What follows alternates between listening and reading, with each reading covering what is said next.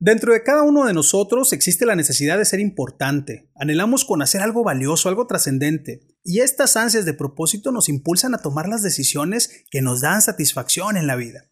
Pero en un mundo ajetreado es muy fácil desviarse hacia decisiones menores, decisiones que a la larga tienen poco o ningún valor. Acompáñame en este episodio porque hoy compartiré contigo 7 consejos prácticos que como a John Baker, si los pones en práctica, encontrarás tu grandeza. Estás en Néstor Moctezuma Podcast. ¡Comenzamos!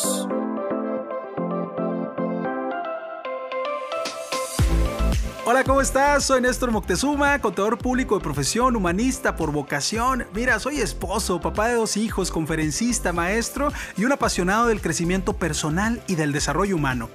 Con Néstor Moctezuma Podcast anhelo ayudarte a reavivar tu pasión por la vida, por tu vida, brindarte herramientas que te permitan retomar el camino que algún momento abandonaste y sobre todo que encuentres la inspiración para levantarte donde estás, porque se vale caer pero nunca quedarse en el suelo. Espero que disfrutes este podcast y que juntos podamos encender nuestras vidas y alumbrar la de otros.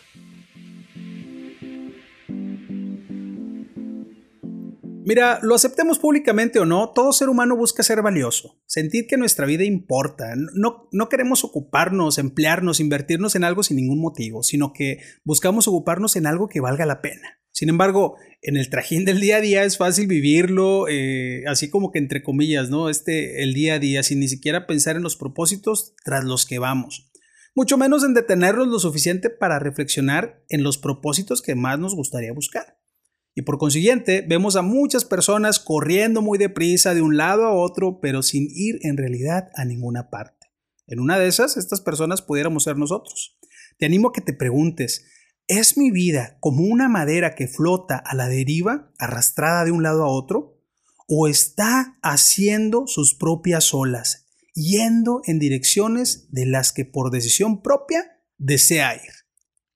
Mira, este podcast está inspirado en la vida de John Baker, contada por William eh, Buchanan de Selecciones Reader's Digest, y se llama La última carrera de John Baker. La primavera de 1969, el futuro se veía brillante para John Baker, un joven de 24 años. En el pináculo de una asombrosa carrera como atleta, era elogiado por los periodistas deportivos como el corredor de la milla, los 1600 metros, más rápido del mundo. Su sueño era representar a los Estados Unidos en los Juegos Olímpicos de 1972. Nadie durante los primeros años en la vida de Baker había pensado que alcanzaría tal prominencia. De constitución endeble y más pequeño que la mayoría de sus amiguitos adolescentes de Albuquerque, eh, cuando cursaba la secundaria lo consideraban demasiado torpe para ser corredor, ¿no? Pero algo ocurrió durante esa época que cambió el curso de su vida. Durante algún tiempo, Bill Wolfhard que era el entrenador atlético de la escuela Manzano, había tratado de convencer a un joven alto, toda una promesa llamado John Hallen, que era el mejor amigo de Baker, para que se integrara al equipo de atletismo. Pero Hallen se resistía. Y un día Baker le dijo al entrenador, ¿por qué no me deja entrar a mí al equipo y así podría también atraer a Hallen? Y el entrenador Wolford accedió y la estrategia dio resultado. John Baker finalmente se transformó en un corredor. La primera prueba aquel año fue una carrera a campo traviesa de 1.7 millas, que en kilómetros serían 2.720 metros aproximadamente, 2.720 metros aproximadamente, a través de los cerros del este de Albuquerque. Todos los ojos estaban en el campeón de campo traviesa del estado, que era Lloyd Golf. En cuanto se escuchó el disparo de salida, el grupo de corredores tomó su posición habitual con Goff finando el ritmo y Hallam pisándole los talones. Cuando había transcurrido cuatro minutos, los corredores fueron desapareciendo uno tras otro detrás de la colina. Pasó un minuto, dos, luego apareció un corredor. El entrenador Wolfhard le dio un codazo a su asistente al tiempo que le decía, mira, ahí viene Goff. Tomó los binoculares y en el momento que miraba a través de ellos gritaba, no me creerás, ese no es Goff, sino Baker. Dejando muy atrás el pelotón de renombrados corredores, Baker cruzó la meta solo. Su tiempo 8.03. Había implantado un nuevo récord.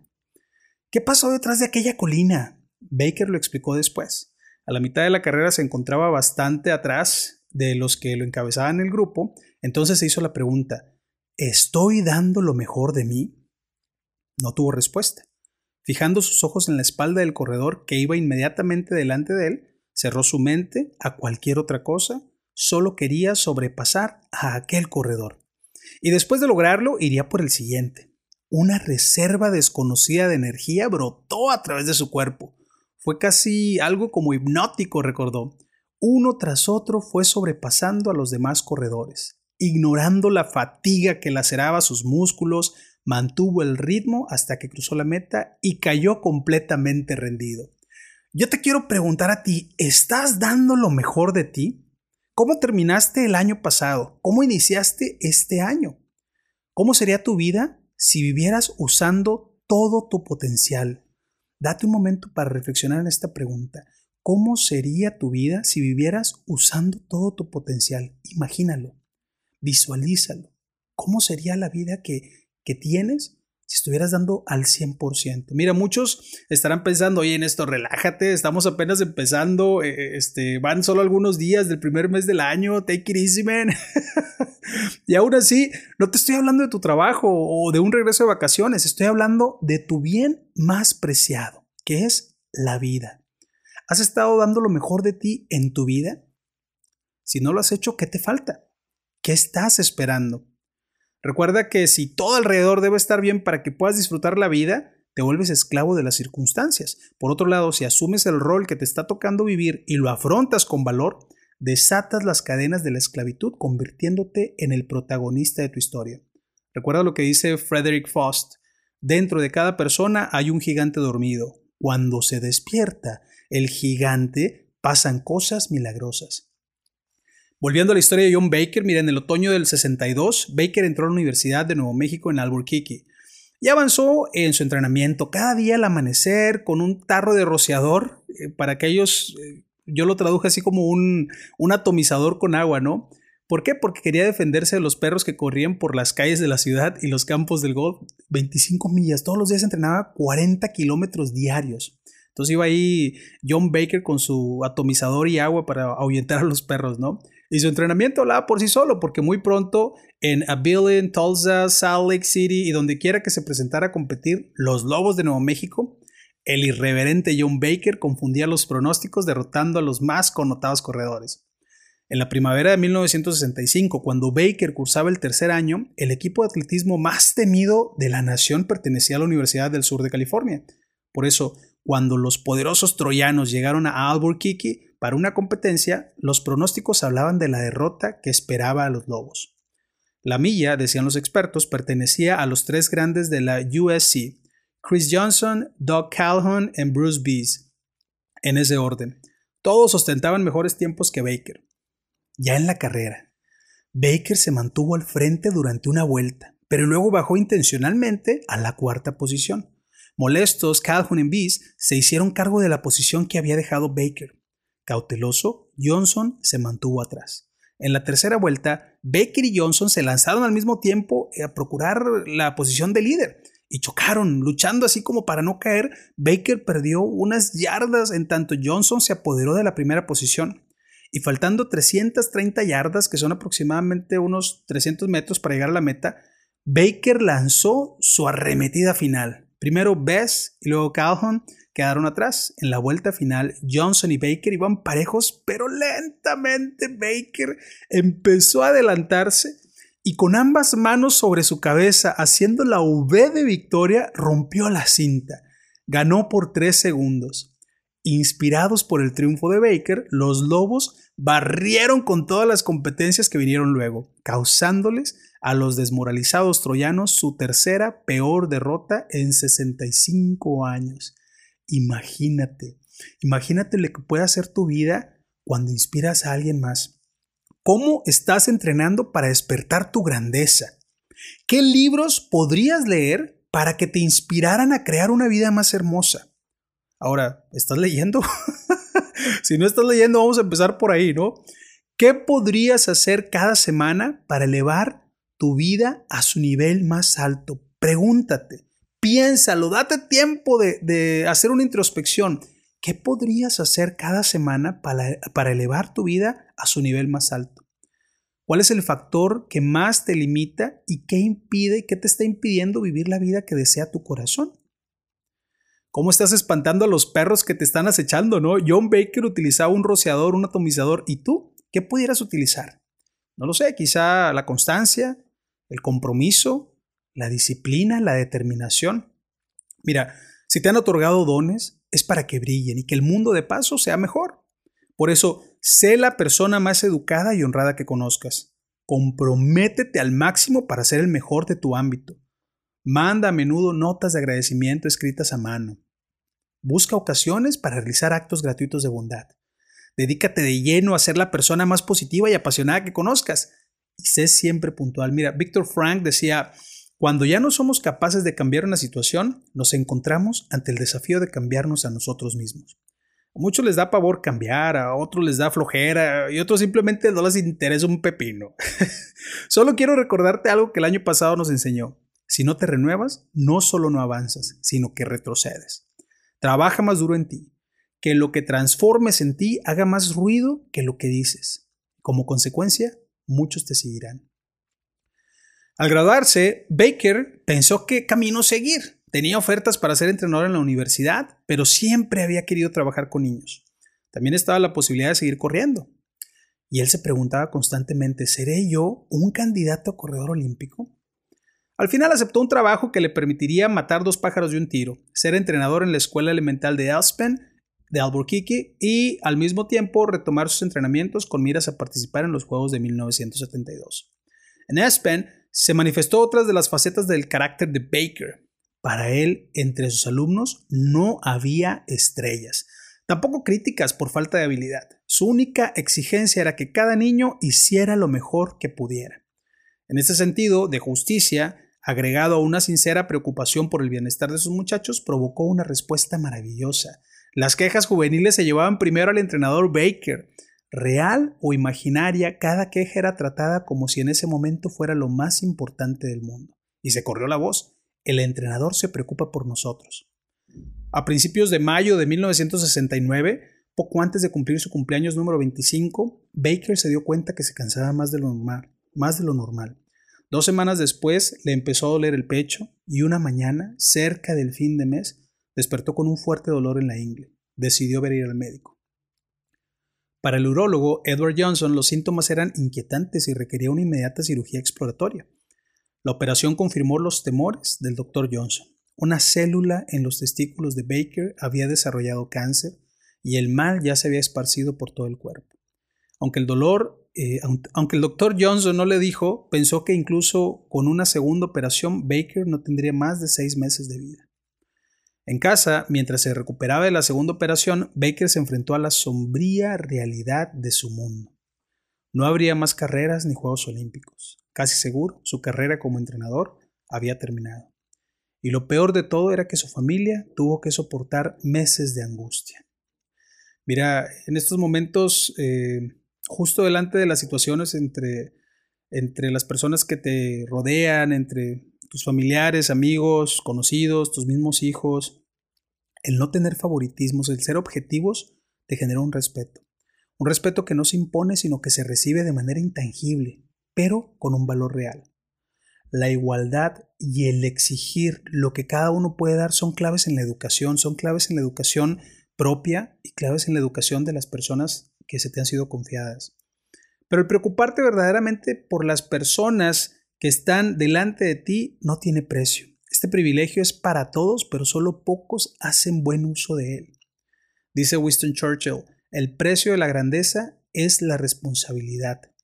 Asume tu grandeza, abrazando las vidas que han puesto en tus manos, y tarde o temprano esas vidas serán grandes porque estuvieron cobijadas por grandes seres humanos. El domingo antes de la segunda operación, Baker se fue solo a caminar por las montañas. Estuvo por allá varias horas. Cuando regresó a su casa al atardecer, había un notorio cambio en su espíritu. Su sonrisa habitual, últimamente convertida en apenas una mueca, aparecía de nuevo natural y sincera. Es más, por primera vez en dos semanas, habló de sus planes futuros. Muy entrada esa noche le contó a su hermana Jill lo que había ocurrido esa tarde clara de junio. Se había dirigido hacia la cumbre Sandía un majestuoso pico montañoso que dominaba el lado oriental del horizonte de Albuquerque, sentado en su automóvil cerca del borde del precipicio, pensó en la agonía que su condición estaba causando a su familia. En un instante, allí mismo, podía terminar con ella. Con una oración silenciosa, aceleró el motor y tomó la palanca de freno de emergencia. De pronto, una visión ante sus ojos, los rostros de los niños de la escuela de Aspen, aquellos a quienes enseñó a dar lo mejor de sí a pesar de las circunstancias. ¿Qué clase de legado sería para ellos su, su, suicidio? Avergonzado en lo más profundo de su alma, cortó la ignición, bajó del auto y lloró. Después de un rato se dio cuenta que sus temores se habían aquietado, que tenía paz. Lo que sea de tiempo que me quede, se dijo, lo dedicaré a mis niños. En septiembre, después de una amplia cirugía y un verano de tratamientos, Baker volvió al trabajo y a su recargada agenda añadió un nuevo compromiso, atender a los niños minusválidos. Cualquiera que haya sido la enfermedad, los niños que una vez estuvieron abandonados estaban ahora asumiendo responsabilidades como ayudantes del entrenador o supervisores de los equipos de atletas. Todos usaban el suéter oficial de la escuela de Aspen con posibilidades de ganar la cinta Entrenador Baker por su esfuerzo. Baker mismo confeccionó las cintas por las noches cuando estaba en casa y con material comprado con su propio dinero. Mira, por supuesto que existen momentos de dificultad, momentos de soledad, donde quieres tirar la toalla y no saber más nada, donde te rindes, donde te sientes vulnerable, donde te sientes que has perdido la batalla.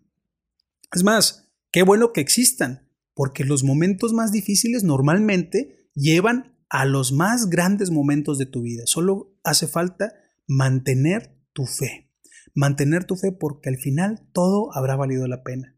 Se vale llorar, se vale caerse, sentirse derrotado, es parte de la vida. Lo que no se vale es quedarse en el suelo porque la vida todavía tiene mucho que ofrecerte. Delante de tu, delante de tu vulnerabilidad está tu resiliencia. Y esta te impulsa a no quedarte en la carencia, crear algo bueno, algo funcional, algo positivo a partir del dolor.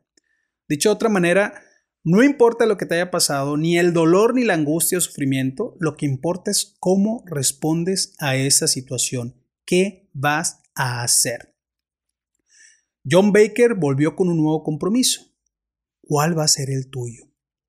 En tiempos pospandémicos, ¿a qué te quieres comprometer contigo mismo, con tu vida? ¿Cómo quieres impactar la vida de otros? El Día de Acción de Gracias, Baker recibió numerosas cartas de agradecimiento por parte de los padres de aquellos niños. Hasta antes de un año de su fallecimiento, se calcula que llegaron más de 500 de esas cartas a su casa. Cada mañana, eh, mi hijo se comportaba como un monstruo, escribió su madre. Era casi imposible levantarlo de la cama, alimentarlo y hacer que saliera. Ahora, no hay a la hora para salir a la escuela. Su trabajo es mantener limpio el campo de juego. Otra madre escribió, a pesar de las aseveraciones de mi hijo, no podía creer que hubiese un Superman en Aspen. Así que un día me dirigí secretamente a observar al entrenador Baker con sus muchachos y descubrí que tenía razón. Y unos abuelos dijeron, en otras escuelas nuestra nieta sufría terriblemente por su torpeza, pero este año, en Aspen, el entrenador Baker le dio una A por tratar de hacerlo mejor. Dios bendiga a este joven que hizo que los niños desarrollaran un autorrespeto. En diciembre, durante una visita rutinaria al doctor Johnson, Baker se quejó de malestar en la garganta y dolor de cabeza. Las pruebas confirmaron que el mal se había extendido a su cuello y al cerebro. Durante cuatro meses, reconoció más tarde el doctor Johnson, Baker había, venido sufriendo en silencio dolores horribles. Para soportarlos hacía uso de su increíble poder de concentración, lo que le permitía ignorar el dolor, así como había ignorando la fatiga cuando corría. Ante esta situación, el doctor Johnson recomendó inyecciones contra el dolor, pero Baker las rechazó. Quiero mantenerme trabajando con mis muchachos hasta donde me sea posible, le dijo. Las inyecciones afectarían mis reacciones.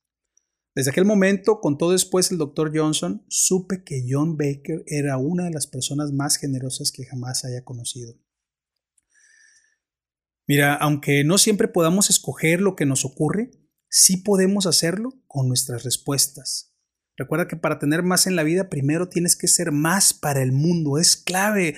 Esta frase tatúatela en tu cerebro, grábala en tu corazón. Para tener más en la vida, primero tienes que ser más en el mundo. Sé la persona más auténtica que conozcas para que la persona que muestras al mundo refleje la que eres por dentro. Te invito a que te preguntes, ¿cuál ha sido el momento más determinante de mi vida? y en qué medida sirvió para asentarme, para cambiarme, para estimular mi desarrollo personal. Y yo quiero preguntarte en este momento también, ¿a qué te resistes más en este momento de tu vida? ¿Qué le estás dando vueltas? ¿Qué es lo que no quieres afrontar o enfrentar? ¿A qué le tienes miedo? Deja de restar y comienza a sumar. A principios de 1970, a Baker le pidieron que ayudara como entrenador en un pequeño club atlético de niñas de una escuela secundaria de Albuquerque. El club se llamaba Duke City Dashers. Él aceptó el reto y como los niños de Aspen, las niñas respondieron con, entusiasmo al nuevo entrenador, ¿no? Un día Baker llegó a una sesión de práctica llevando una caja de zapatos. Dijo que adentro había dos premios. Uno para la niña que aunque nunca ganara una carrera, no se rindiera. Cuando abrió la caja, las muchachitas quedaron boquiabiertas. Adentro había dos copas de oro. A partir de entonces se esforzaron para hacerse acreedoras a aquellas copas. Meses más tarde, la familia Baker descubrió que los trofeos eran suyos. Se los había ganado en sus días de corredor y tenía su propio nombre delicadamente grabado. En el verano, las Duke City Dashers era un equipo imbatible que rompía récord a través de todo Nuevo México y los estados vecinos. Orgullosamente, Baker hizo una atrevida predicción. Las Dashers van a llegar a la final nacional. Pero había un problema que afectaba seriamente a Baker. Sus frecuentes inyecciones de quimioterapia le provocaban severas náuseas y casi no podía comer. A pesar de la continua disminución de estamina que experimentaba, seguía supervisando a los Dashers, muchas veces sentado en un pequeño promonitorio que había en el sector donde entrenaban, y desde ahí gritaba animándolas. Una tarde de octubre, una de las chicas corrió donde estaba Baker y le dijo, ¡Hey, entrenador! Emocionada, ¿no? Su predicción acaba de hacerse realidad. Nos han invitado a la final en San Luis para el mes que viene. Alborozado, Baker confió a sus amigas que tenía una sola esperanza, estar vivo para ver aquella final. Este, este momento, esta parte, este episodio dice, eh, te invita a seguir dando lo mejor de ti en donde, en donde te encuentres. Eh, quienes sacan lo mejor de la vida y quienes dan lo mejor de sí son aquellos que deciden actuar. Cuando más consciente seas de tus prioridades y deseos y de los ámbitos que debes mejorar, más cambios positivos se producirán en tu vida. Por eso, ¿hacia qué fines o propósitos estás llevando tus decisiones diarias? ¿Hacia qué fines o propósitos te gustaría llevarlas? Salir de ti mismo, de ti misma, te lleva al encuentro de la grandeza del otro. Victoria Austin decía, los niños tocan todas nuestras vidas, todos tenemos la oportunidad de sembrar semillas en la próxima generación, y no hay nada más importante que podamos dejar en esta tierra que un legado de fe, esperanza y confianza en nuestro Dios. Por otro lado, em, en la cita de 2 Corintios, versículos 9, el capítulo 9, versículo 6, dice, el que siembra con mezquinidad, cosechará también con mezquinidad. El que siembra en abundancia, cosechará también en abundancia. ¿Cómo estás sembrando el día de hoy? ¿Qué estás sembrando? ¿Qué estás sembrando en tu vida? ¿Qué estás sembrando en tu familia? ¿Qué es lo que estás sembrando en tus relaciones laborales? Seguimos con la historia que dice, finalmente aquel deseo no se cumplió. El 28 de octubre por la mañana, Baker de pronto se agarró el estómago y cayó al suelo. Los exámenes revelaron que el tumor estaba distribuido por todo el cuerpo. Había hecho crisis provocando un shock. Baker no quiso que lo hospitalizaran, insistiendo eh, en, cambio que quería volver a la escuela por última vez. Les dijo a sus padres que quería que sus muchachos lo recordaran caminando, erguido y no tirado en el suelo. Apenas sostenido por transfusiones de sangre masivas y sedantes, Baker se dio cuenta que ir a San Luis sería imposible, de modo que cada tarde telefoneaba a sus muchachas del Duke City Dashers y no dejó de hacerlo hasta que todas estuvieran dispuestas a dar lo mejor en la final. La tarde del 23 de noviembre, Baker colapsó de nuevo. Apenas consciente mientras lo trasladaban en una ambulancia, susurró a sus padres, asegúrense que las luces estén parpadeando. Quiero salir del barrio con dignidad. El 26 de noviembre, poco después del amanecer, en su lecho del hospital, se volvió hacia su madre, que le tenía tomadas las manos, y le dijo, Siento mucho que les haya causado tantos problemas. Y con un suspiro cerró los ojos para siempre. Era el día de Acción de Gracias de 1970, 18 meses después de la primera visita de John Baker al Dr. Johnson, había derrotado los pronósticos según los cuales no viviría más de seis meses. Dos días después, con lágrimas corriendo por sus mejillas, las chicas de Duke City Dashers triunfaron en la final de San Luis. La victoria se la dedicaron al entrenador Baker. Ese bien pudo haber sido el final de la historia de John Baker, excepto por lo que ocurrió después de su funeral. Unos pocos niños de Aspen comenzaron a llamar a su escuela Escuela John Baker. El cambio de nombre corrió como un reguero de pólvora. Luego un movimiento empezó a trabajar para hacer oficial el nuevo nombre. Es nuestra escuela, decían los niños, y queremos que se llame Escuela John Baker. Las autoridades de Aspen refirieron el asunto a la Junta Directiva de Educación de Albuquerque, que recomendó un, un referéndum. Al principio de la primavera de 1971, las familias del distrito de Aspen votaron. Hubo 520 votos a favor y ninguno en contra. En el mes de mayo, en una ceremonia a la que asistieron cientos de amigos de Baker y todos sus muchachos, la escuela de Aspen se transformó oficialmente en la Escuela Elemental John Baker. Hasta hoy se mantiene como un movimiento visible para animar a los jóvenes que en las horas de mayor oscuridad sepan transformar su tragedia amarga en un legado perdurable. John Baker no decidió tener cáncer, pero sí escogió su respuesta. Decidió contribuir. Al enfocar sus últimas energías en los corazones y los espíritus de los niños, dejó un legado perdurable en las vidas de quienes tocó. Y sin duda, al hacerlo, experimentó las recompensas internas que acompañan a una vida significativa, a una vida llena de grandeza. En nuestros momentos más reflexivos, cada uno de nosotros desea influir, hacer una contribución, ya sea una causa o una misión. Queremos participar en algo importante. Sin embargo, no siempre es fácil detectar cuál será nuestra colaboración en una, en una base diaria, ¿no? En, un, en el día a día, en especial cuando estamos muy enredados con cosas insignificantes de la vida. Pero llega un momento en que cada individuo debe luchar por clarificar su significado y qué propósitos decidirá perseguir. Lo que quiero que hagas ahora es que pienses en tu grandeza. Piensa en lo grande que eres, en todo lo que puedes lograr, en los sueños que puedes alcanzar. Robin Sharma dice, aunque tu grandeza se manifieste de manera distinta a la de otro, no significa que no estés hecho para ser grande. Las personas que buscan la grandeza van más allá de sus propias necesidades y aprovechan los impulsos más nobles y profundos de la naturaleza humana. Son, son esa luz en épocas de oscuridad. No son jueces, son modelos, no críticos en periodos de divergencia son catalizadores, no víctimas, son sanadores, no acarreadores.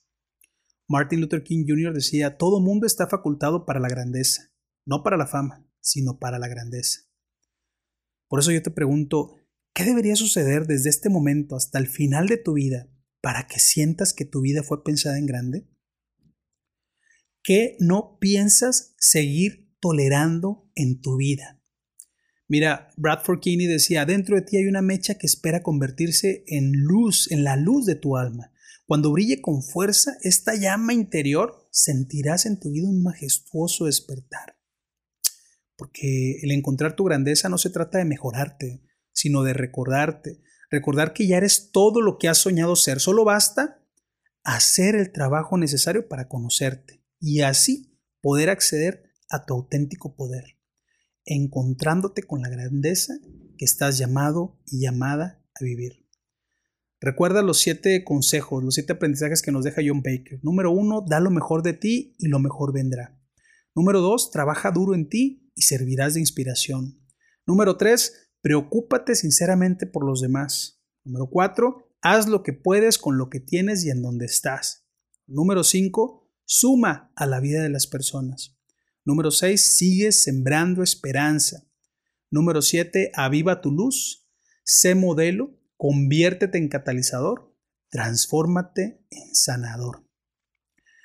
Encuentra tu grandeza para que juntos podamos encender nuestras vidas y alumbrarlas de muchos. Mira, hasta aquí el episodio de hoy. Espero que te haya gustado, que sea de tu utilidad, pero sobre todo que puedas encontrar la grandeza que estás destinado y destinada a vivir. Recuerda que aunque tu grandeza se manifieste de manera distinta a la de otro, no significa que no estés hecho para ser grande. Finalmente te agradecería me apoyaras con dos cosas. Comparte este podcast con las personas que se han olvidado de su grandeza, esas personas que te importan y que quieres ver crecer en este año, en lo personal, en lo familiar y lo profesional. Si todavía no me sigues en Spotify, Apple Podcasts, Google Podcasts o iBox, estás a un clic de hacerlo. Sígueme y no te pierdas lo que semana a semana estaremos compartiendo contigo, ya lo sabes. Yo soy Néstor Moctezuma y deseo fervientemente que puedas encontrarte, encontrar tu grandeza y que juntos podamos encender nuestras vidas y alumbrar la de muchos.